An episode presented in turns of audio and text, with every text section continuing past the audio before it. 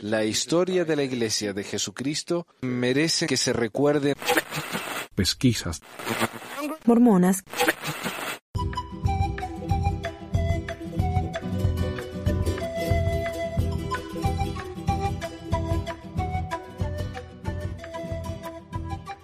Hola a todos, bienvenidos a otro episodio de Pesquisas Mormonas. Les habla Manuel desde Ogden, Utah.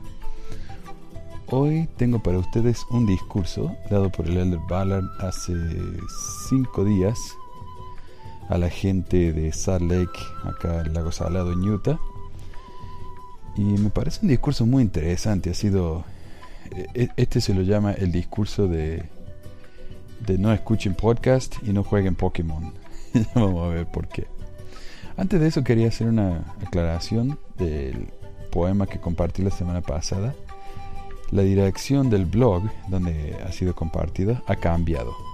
Eh, ahora se puede encontrar en mormonesentransición.blogspot.com, ya no hace falta el punto .es, o pueden ir directamente a mormonesentransición.com.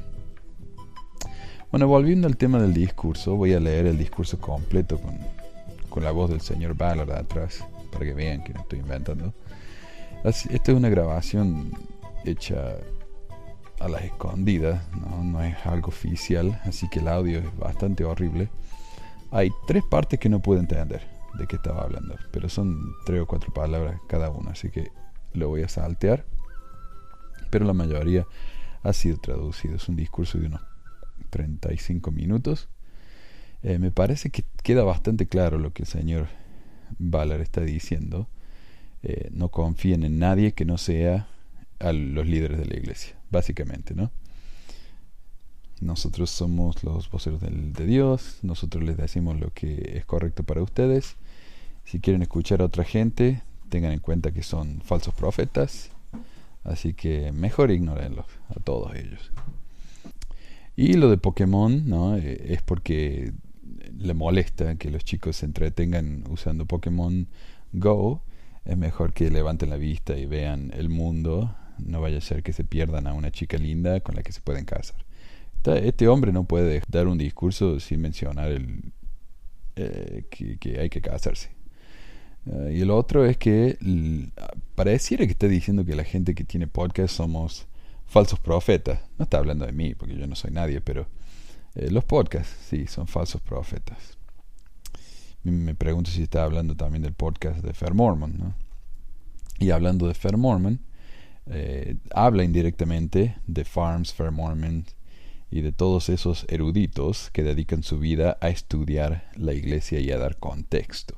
Y ese es otro punto que me parece fascinante. En este discurso él dice que hay muchas cosas de la iglesia que uno no puede entender. Historia de la iglesia, doctrina, prácticas. Y dice, incluso nosotros como apóstoles hay cosas que no entendemos. Y estos eruditos que dedican su vida a estudiar la iglesia, nos dan a nosotros, los voceros de Dios, profetas videntes y reveladores, un mejor entendimiento de las escrituras, de la doctrina y de las prácticas de la iglesia. A mí eso me parece increíble que un profesor de BYU les diga a, los apóstoles, profetas de la iglesia que supuestamente hablan con Jesucristo, cómo tienen que entender las escrituras.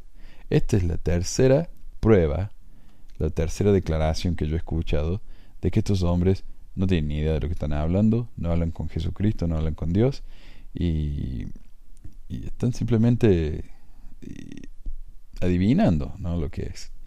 Este discurso fue dado el 11 de septiembre, lo cual es interesantísimo porque es el día, no solamente el ataque terrorista más grande de Estadu- eh, en territorio estadounidense, que fue en el 2001, sino también el segundo, la fecha del segundo ataque terrorista más grande del país, que fue la masacre de Mountain Meadows, donde un grupo de hombres mormones, siguiendo el consejo de sus líderes, mataron a 120 personas, hombres, mujeres y niños, a sangre fría.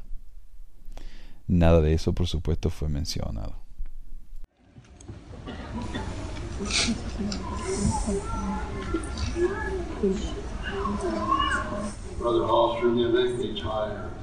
Hermano Polstrom, usted hace que me canse. In my 41st year He estado mirando esto como una autoridad general por 41 años y escuchar esa maravillosa confirmación del crecimiento de la iglesia y ahora estoy cansado.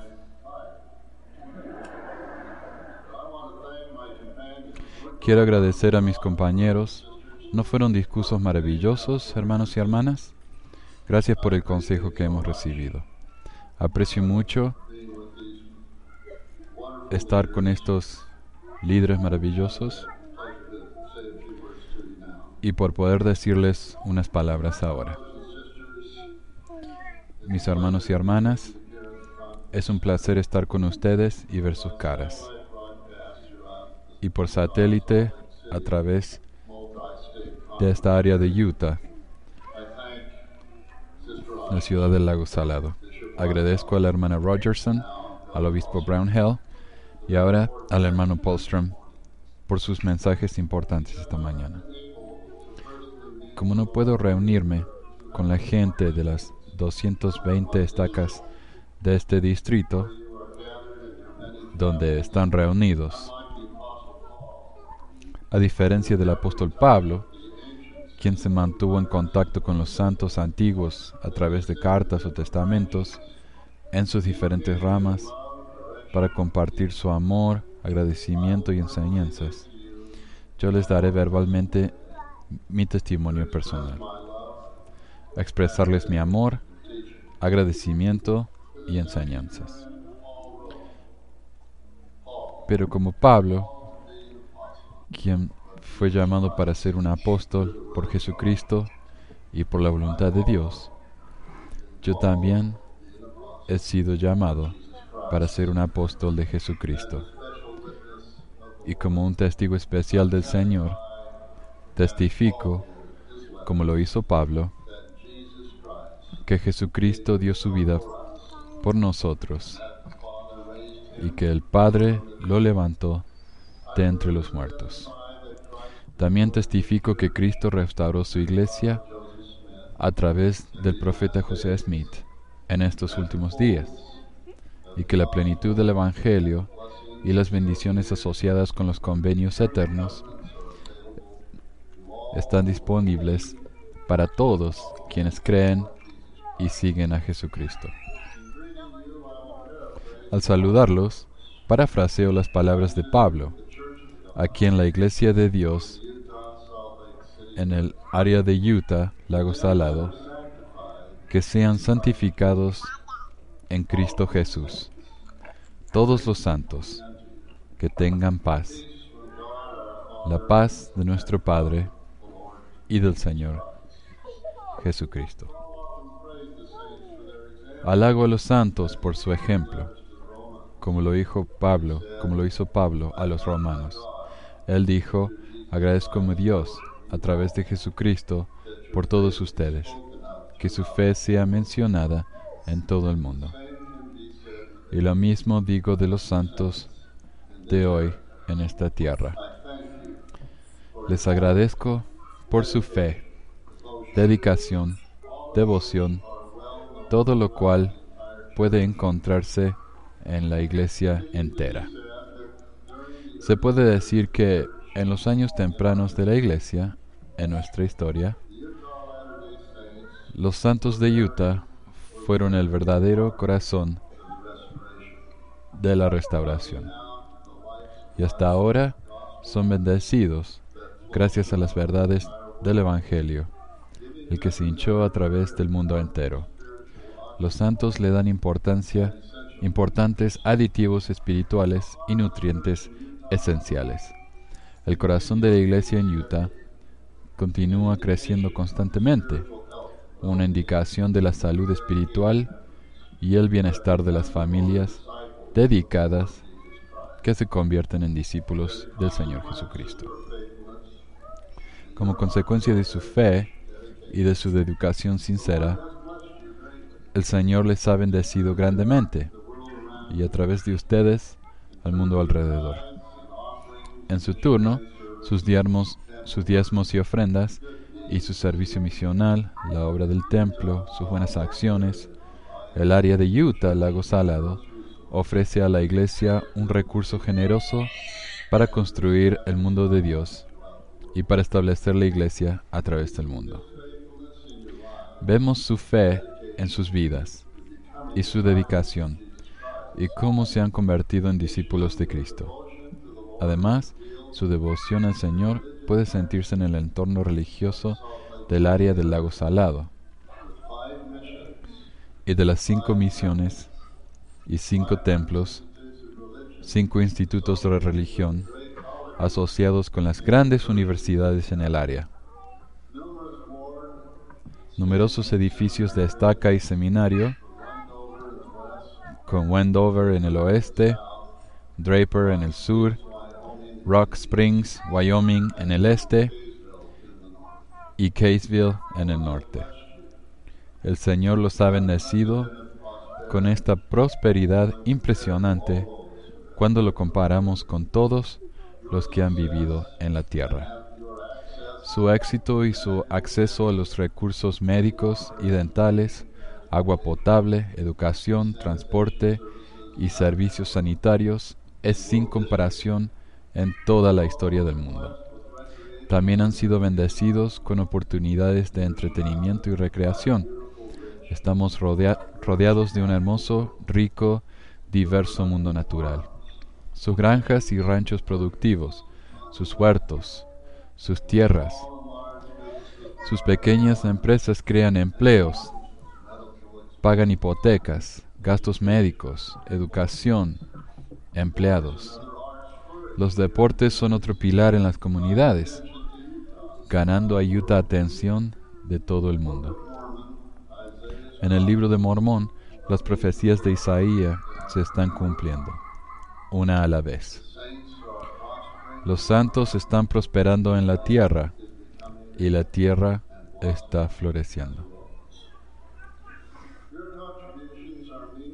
Sus contribuciones son significativas e importantes tanto en la iglesia como en el mundo entero.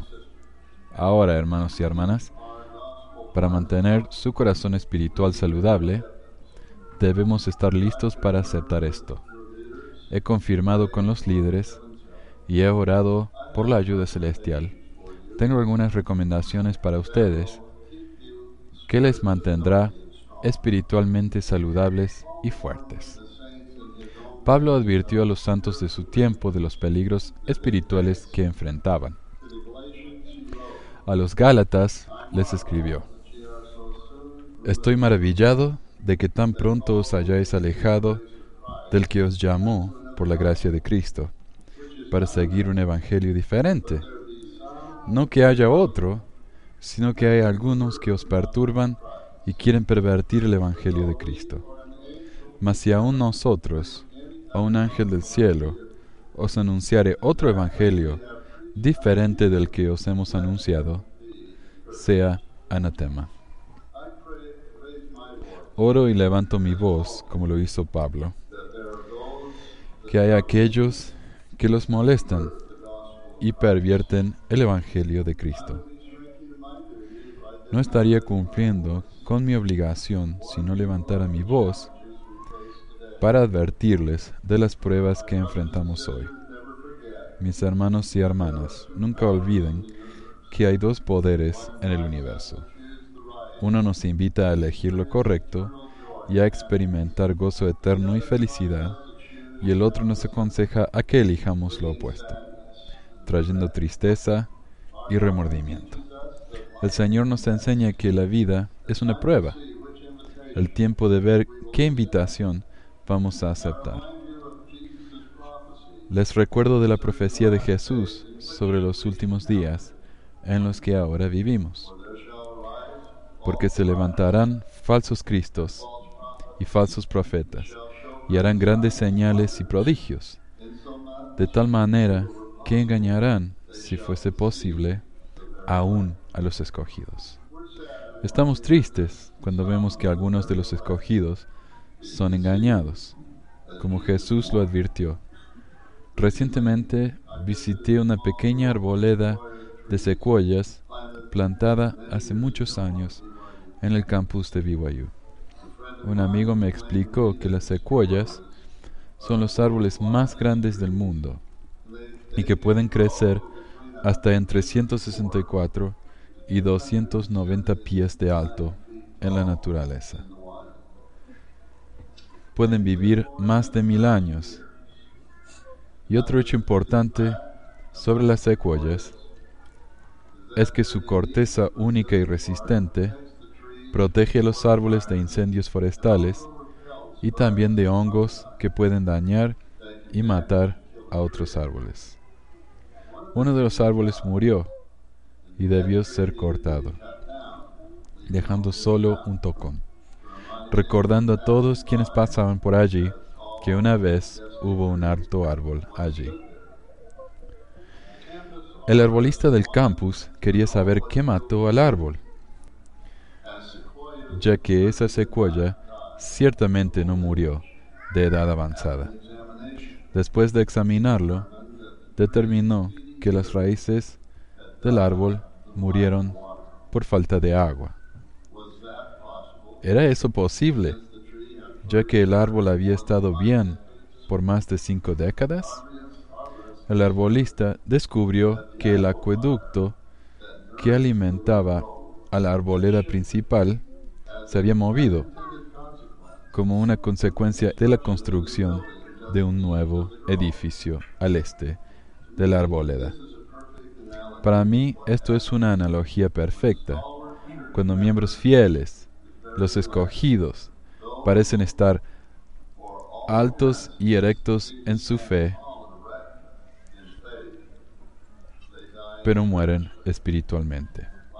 Como la secuoya muerta, estos miembros de la iglesia que una vez recibieron su alimento espiritual de la fuente de agua viva ofrecida por Jesucristo, pero por una razón u otra se alejaron de la fuente de alimento espiritual. Y sin ese alimento, su espíritu se opacó y eventualmente murió espiritualmente.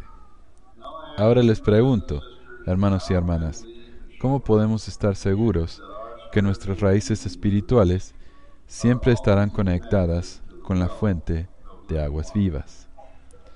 El Señor delineó hábitos personales simples que nos mantienen conectados con y establecidos en Él. Tales hábitos, cuando se hacen con un verdadero propósito de corazón, con intento real o engaño, nos permiten ser discípulos firmes del Señor Jesucristo. Estos hábitos esenciales incluyen las cosas que parecen olvidarse tan fácilmente en nuestras vidas ocupadas, aun cuando estamos ocupados en cosas dignas, como obtener una educación, trabajar para apoyar a una familia, estar involucrados con la comunidad y con el servicio eclesiástico. Incluyen la oración sincera, el ayuno fiel, el estudio y la ponderación regular de las escrituras y de la voz de los profetas vivientes, guardar sagrado el día de reposo, participar de la Santa Cena con humildad y siempre recordar al Salvador, adorar en el templo tan seguido como sea posible. Y finalmente, acercarnos a los pobres, a los solitarios, tanto los que estén cerca como los que están en el otro lado del mundo. Cuando alguien deja de hacer estas cosas simples pero esenciales, se cortan de la fuente de aguas vivas y permiten que Satanás embarre su pensamiento con sus aguas engañosas sucias que obstruyen nuestras hojas y vacían el espíritu con su nutrición falsa. El pecado y la culpa enturbian la mente, llevando a muchos a negar las inspiraciones espirituales pasadas y las revelaciones, y causando, esta parte no se entiende, los árboles del Evangelio de Jesucristo. Una cosa más que me viene a la mente hoy es saber que los individuos que no se mantienen enfocados en las simples doctrinas y en el Evangelio de Cristo, a la larga oirán a maestros falsos, autodeclarados profetas, con sus filosofías mundanas. Estas voces alternativas pueden incluir el atractivo de las posesiones, permitiendo que la gente gaste más de lo que tienen, aumentando las deudas personales.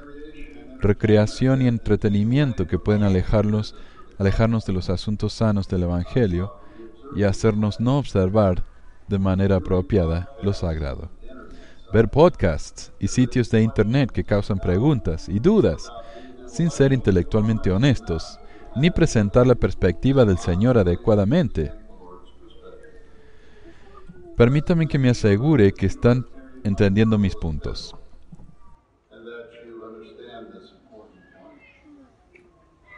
No hay nada malo con hacer preguntas o investigar nuestra historia, doctrina y prácticas. La restauración comenzó con José Smith buscando una respuesta a su pregunta sincera. Ustedes, padres, líderes auxiliares y maestros de seminario e instituto, ustedes, obispos y presidentes de estaca, cuando alguien les hace una pregunta o presenta una preocupación, por favor, no lo ignoren. No digan que no hay que preocuparse de esa pregunta.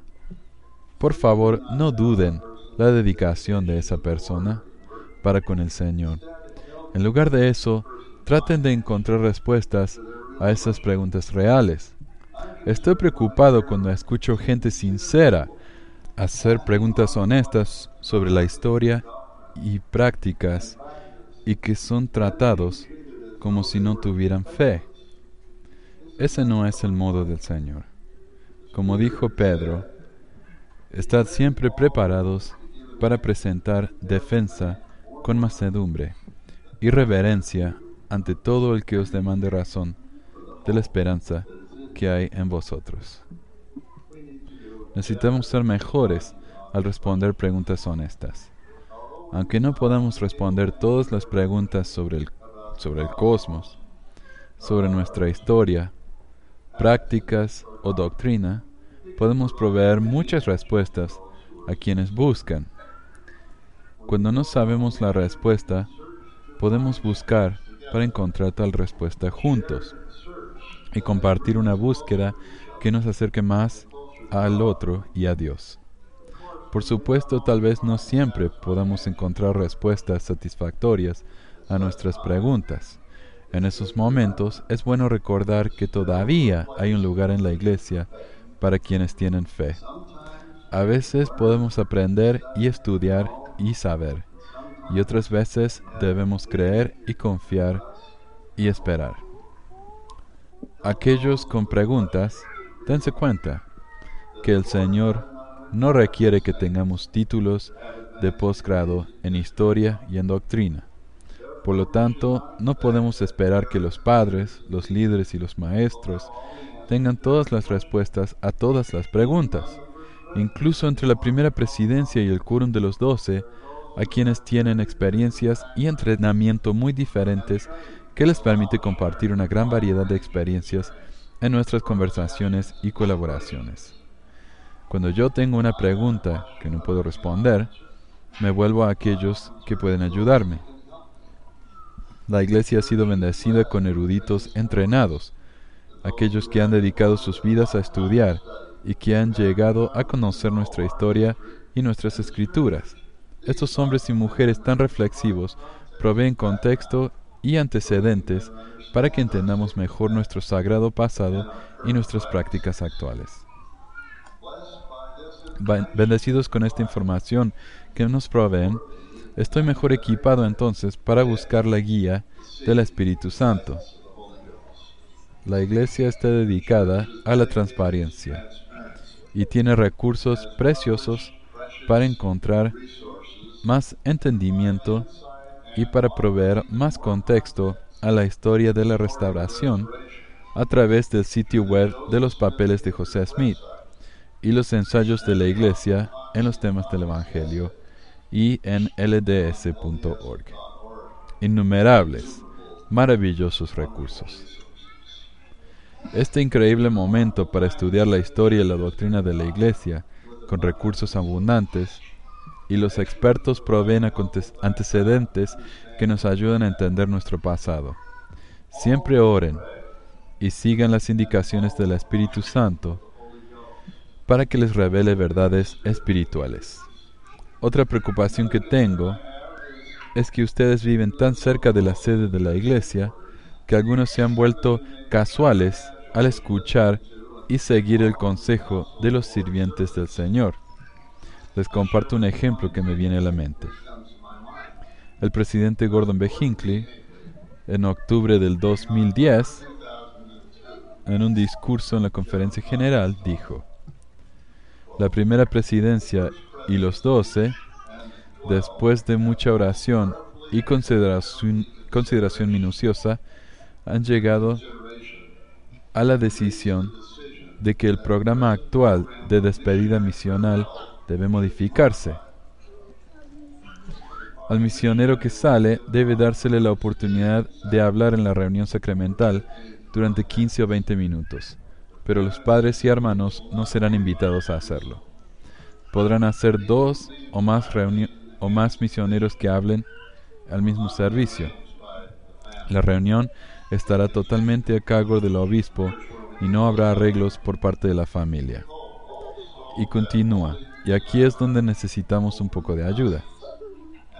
Esperamos que tampoco continúen las reu- reuniones muy elaboradas en la casa del misionero, después de la reunión sacramental en la que éste hable. La familia podría desear reunirse y no ponemos objeción a eso, sin embargo, pedimos que no se lleve a cabo una recepción pública con gran cantidad de invitados. Y finalmente el presidente dijo, el servicio misional es una experiencia tan maravillosa que trae consigo su propio galardón. Y cuando el misionero regrese a su casa y al barrio, se le puede dar nuevamente la oportunidad de hablar en una reunión sacramental.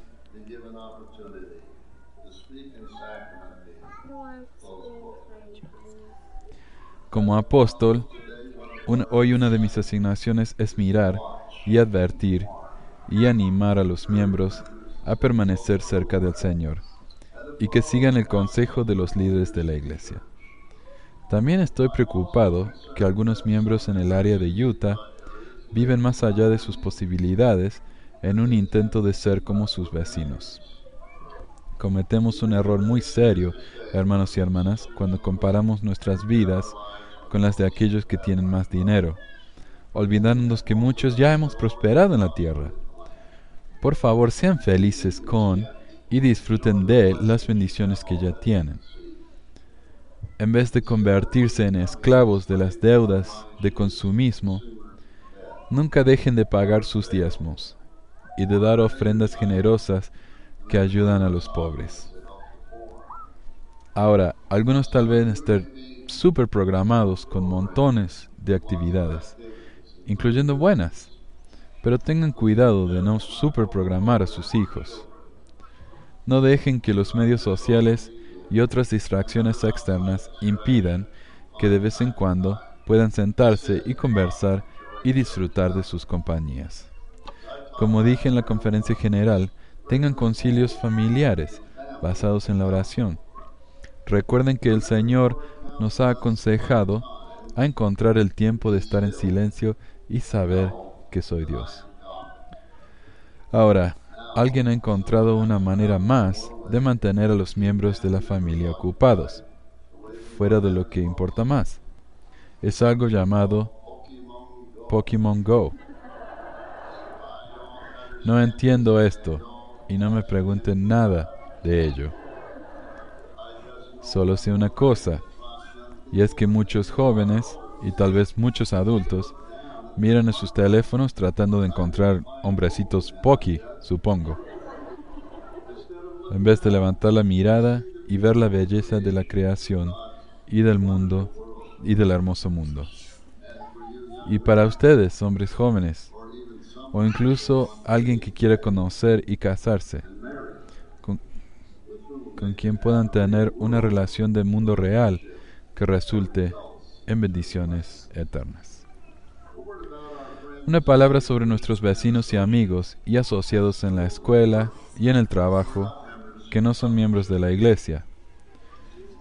Nuestra historia está llena de narrativas donde fuimos la minoría y sufrimos muchas formas de discriminación y persecución. Finalmente cambiamos estos valles para construir una comunidad de convenio donde podemos vivir en paz. El Señor recordó a los antiguos israelitas, después de establecerse en la tierra prometida, Amaréis pues al extranjero, porque extranjeros fuisteis en la tierra de Egipto. Este es un recordatorio importante al Israel moderno, que debemos tratar a los demás con respeto y bondad, y especialmente hacia aquellos viviendo cerca nuestro que no son miembros de la iglesia, porque una vez fuimos extranjeros también. El libro de Mormón nos recuerda, ahora bien, había una estricta ley entre el pueblo de la iglesia, que ningún hombre o mujer que perteneciese a la iglesia se pusiera a perseguir a aquellos que no pertenecían a la iglesia. Aunque tomamos en serio la gran comisión y el encargo del Señor, por tanto, id y hacer discípulos a todas las naciones, bautizándolos en el nombre del Padre y del Hijo y del Espíritu Santo.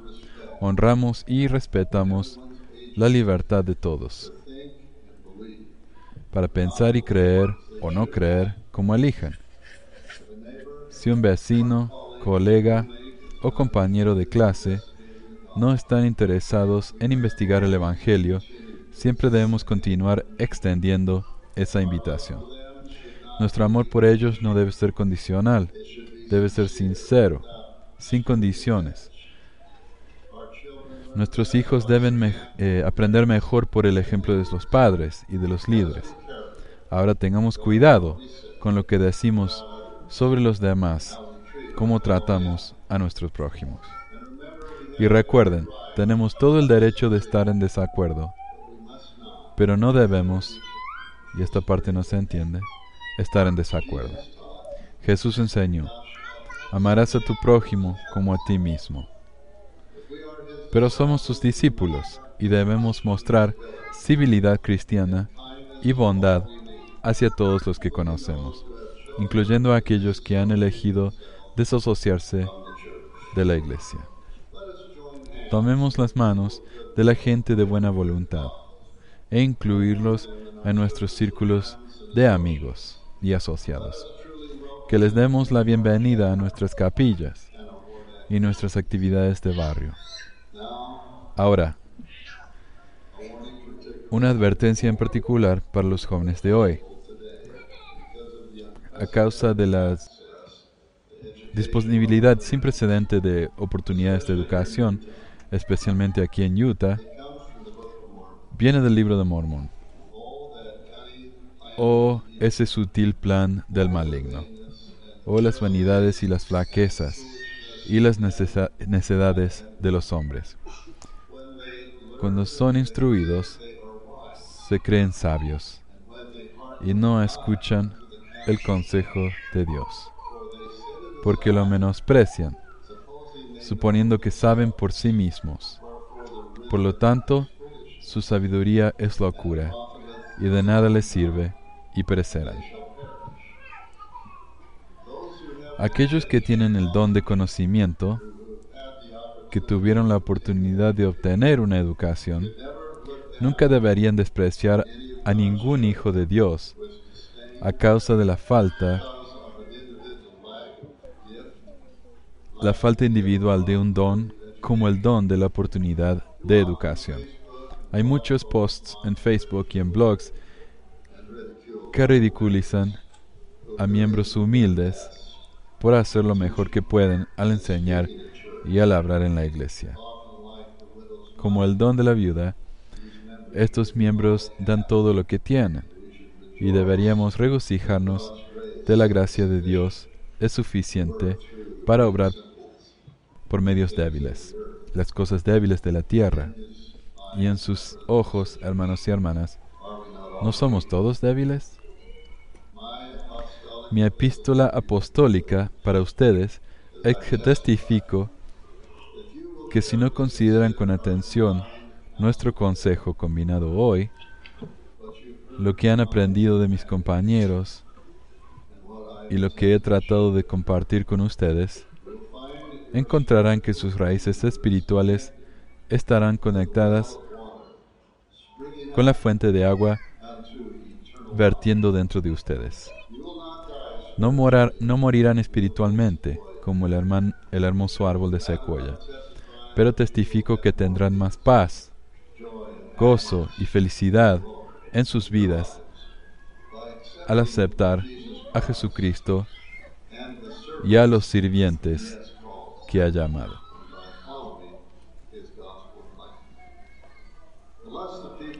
A menos que la gente de América vuelva su corazón a Dios y a sus enseñanzas y a su plan, seguramente enfrentaremos las consecuencias reveladas en las Escrituras.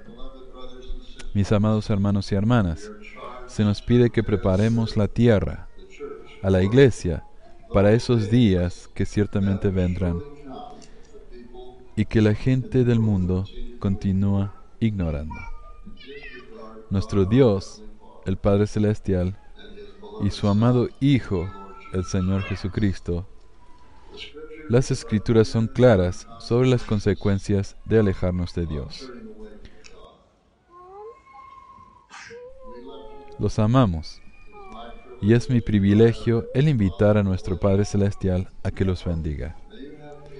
Que tengan paz, que tengan gozo en sus corazones, que tengan el coraje de arrepentirse si lo necesitan. Si hay algo en sus vidas que no es bueno, que el Señor los bendiga con la oportunidad de arrepentirse y cambiar, comenzando hoy. Que el Señor les dé fuerza y que vuelva sus corazones a Él, para amarle y para servirle, para que puedan continuar sin peligro por la mortalidad preparándose para ese día en que en los brazos celestiales de nuestro Padre Celestial y de su amado Hijo. Y el testimonio especial de los profetas, les testifico que yo sé que Jesús es el Cristo. Él es el Hijo de Dios. Y estas cosas les digo hoy, y espero que reciban mi testimonio en el espíritu en el que son compartidos. Que Dios esté con ustedes, mis amados hermanos y hermanas. Somos responsables en esta área del lago Salado como la sede de la iglesia de Jesucristo. Que su bendición cubra el mundo entero. Que hagamos nuestra parte esta parte no se entiende. Por mis mandamientos. Gracias por sus maravillosos esfuerzos de hacer lo que el Señor les ha pedido que hagan. Que la paz del Señor esté en ustedes y que Dios los bendiga, mis amados hermanos y hermanas, mientras hacemos todo lo que podemos para prepararnos por ese día cuando el Salvador y el Redentor del mundo vengan otra vez como nuestro Señor y Salvador. Esta es mi humilde oración, mi testimonio y bendición. En el sagrado y amado nombre del Señor Jesucristo. Amén.